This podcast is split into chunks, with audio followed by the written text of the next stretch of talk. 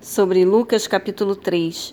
Tibério passou a ter autoridade sobre as províncias romanas por volta de 11 depois de Cristo. E Pilatos exerceu a suprema autoridade de Roma na Judéia entre os anos de 26 e 36 depois de Cristo, enquanto Herodes Antipas, filho de Herodes o Grande, a exerceu na Galiléia e Pérea, de 4 a.C. até 39 depois de Cristo 15º ano, citado por Lucas. Refere-se ao ano 25 ou 26 depois de Cristo. Embora Roma tivesse substituído o sumo sacerdote Anás, sucedido por seu filho Eleazar no ano 15 depois de Cristo, os judeus continuavam a reconhecer sua autoridade. E por isso Lucas inclui o nome dele junto com Caifás, a quem os romanos tinham nomeado. Depois de 400 anos sem um profeta oficial, o Senhor convoca, chama João para ser sua voz e anunciar a vinda do Messias. João foi o último dos profetas da antiga aliança, por isso seu estilo característico era um tanto diferente dos profetas do Novo Testamento. O chamado de Deus veio a João da mesma maneira como vinha aos profetas do Antigo Testamento. A palavra deserto nos originais nem sempre se refere a uma região seca e arenosa, mas principalmente a um lugar desolado e desabitado. João foi chamado por Deus para pregar arrependimento ao povo. Somente um coração contrito e quebrantado é caminho pavimentado para a vinda de Jesus e a habitação do Espírito Santo. O batismo de João era um ato simbólico, no qual as pessoas demonstravam publicamente sua compreensão e tristeza pelos erros e pecados cometidos, e a sincera disposição de buscar uma vida em plena harmonia com a vontade de Deus. A morte do homem interior é a única maneira de revelar o caráter de Deus. A imago Dei, imagem de Deus. Quanto mais parecidos com Deus, mais verdadeiramente humanos nos tornamos. A remissão total dos pecados viria na salvação de Deus, Jesus Cristo que seria oferecida a todas as pessoas da terra, e por fim virá a eterna condenação dos rebeldes. Somente Jesus Cristo tem o poder de perdoar todos os nossos pecados e cancelar, pagando por nós, a pena de condenação já decretada contra nós. Romanos 8, versículo 1. Deus mandou que João quebrasse a arrogância daqueles que imaginavam a salvação apenas como uma promessa hereditária e mais nada. João lhes fala da única maneira capaz de os fazer acordar para a realidade, advertindo-os severamente para o fato de que estavam sendo enganados pela mãe das víboras, o diabo. Eram, portanto, uma geração de serpentes venenosas. Os verdadeiros filhos de Abraão são aqueles que amam a Deus e aos seus semelhantes. Romanos 8:14. A ira de Deus manifestou-se no ano 70 depois de Cristo quando toda Jerusalém foi destruída. E o será de maneira global por ocasião do juízo final. João 3,36. Os arrogantes, os ímpios e todos aqueles que vivem longe de um arrependimento genuíno e de uma vida cristã sincera estão diariamente sujeitos ao juízo de Deus.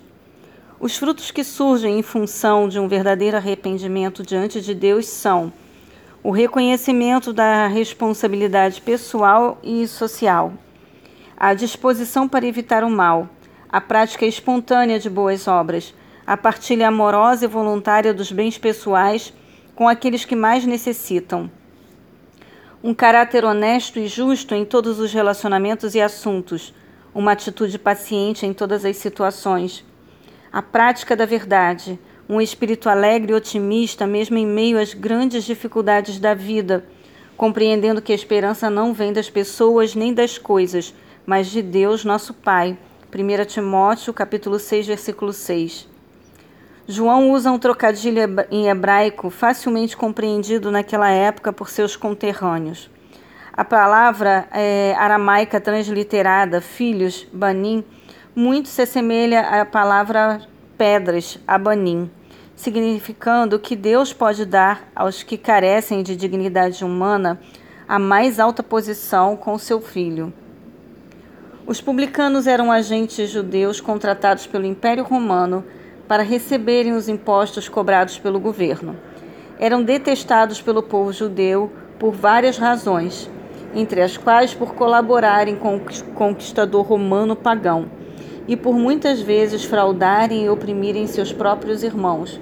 Lucas 19, versículos 2 a 8. Entretanto, os publicanos que se arrependiam passavam a ter um comportamento honesto e justo. Os publicanos contavam com a cooperação de uma escolta romana para realizar o trabalho de coletar impostos. Era comum os publicanos se juntarem aos soldados e armarem situações para defraudarem os judeus que deviam impostos ao governo.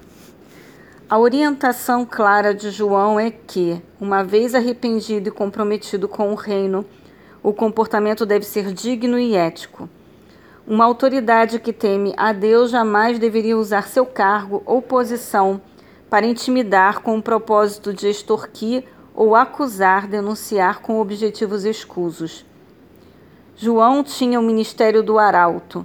Na cultura oriental da época, um proclamador adiantava-se à caravana do monarca com o objetivo de anunciar a chegada de tão importante personalidade a fim de que o povo se preparasse adequadamente para recebê-lo.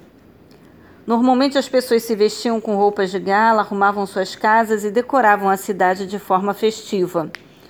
Em termos espirituais, o arrependimento era a grande preparação para a vinda do Messias, o Cristo, e a inauguração de um novo tempo, no qual Jesus concederia o seu Espírito aos que nele crescem.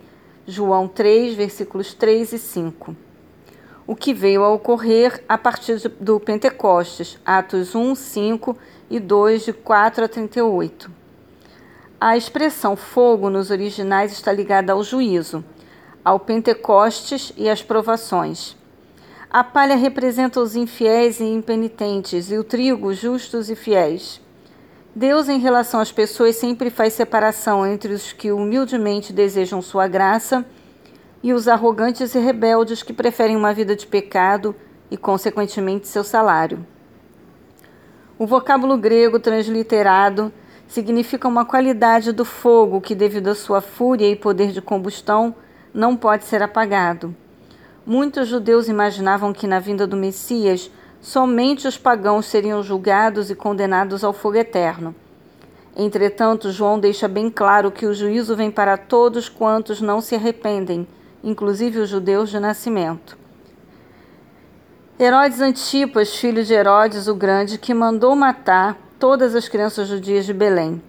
Conforme os escritos de Joséfo, historiador judeu, João foi encarcerado em Maquero, a leste do Mar Morto. Lucas antecipa a narração deste fato para encerrar a sessão sobre o ministério de João e iniciar sua descrição do ministério de Jesus. Mais tarde, faz breve menção à morte de João, no capítulo 9, dos versículos 7 a 9. Lucas chama atenção para o fato de que Jesus estava em oração por ocasião do seu batismo, assim como faz em muitos momentos, oferecendo aos seus discípulos um grande exemplo e demonstrando sua total humanidade e dependência do Pai. O Espírito assumiu uma forma corpórea, uma espécie de pombo, para que os presentes pudessem reconhecer a Jesus como Messias. E para sinalizar o início de um tempo em que seus discípulos poderiam viver plenos do Espírito do Pai. Este evento demonstra que a Trindade está presente no batismo e na vida do cristão sincero. Lucas segue a linhagem de Maria, mãe natural de Jesus, e seu parentesco consanguíneo enquanto Mateus destaca a ascendência de José, o pai jurídico de Jesus. Tanto José quanto Maria pertenciam à casa de Davi. Mateus preocupa-se em demonstrar o parentesco de Jesus com Abraão, enquanto Lucas ressalta a importância de Maria na genealogia pelo lado materno. Todavia, Lucas se propusera fazer uma narrativa o mais lógica e ordenada possível dos acontecimentos como já havia sido muito franco e direto ao explicar a geração virginal de Jesus. Fato ainda mais inusitado, não podia omitir a maneira como a paternidade de Jesus ocorrera. De um lado, José, como se dizia ou como se imaginava, ou seja, pai juridicamente responsável por Jesus, e o Espírito de Deus que o gerou.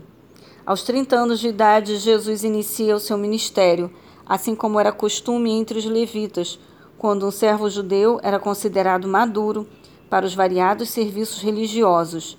Jesus cumpriu toda a lei e foi além.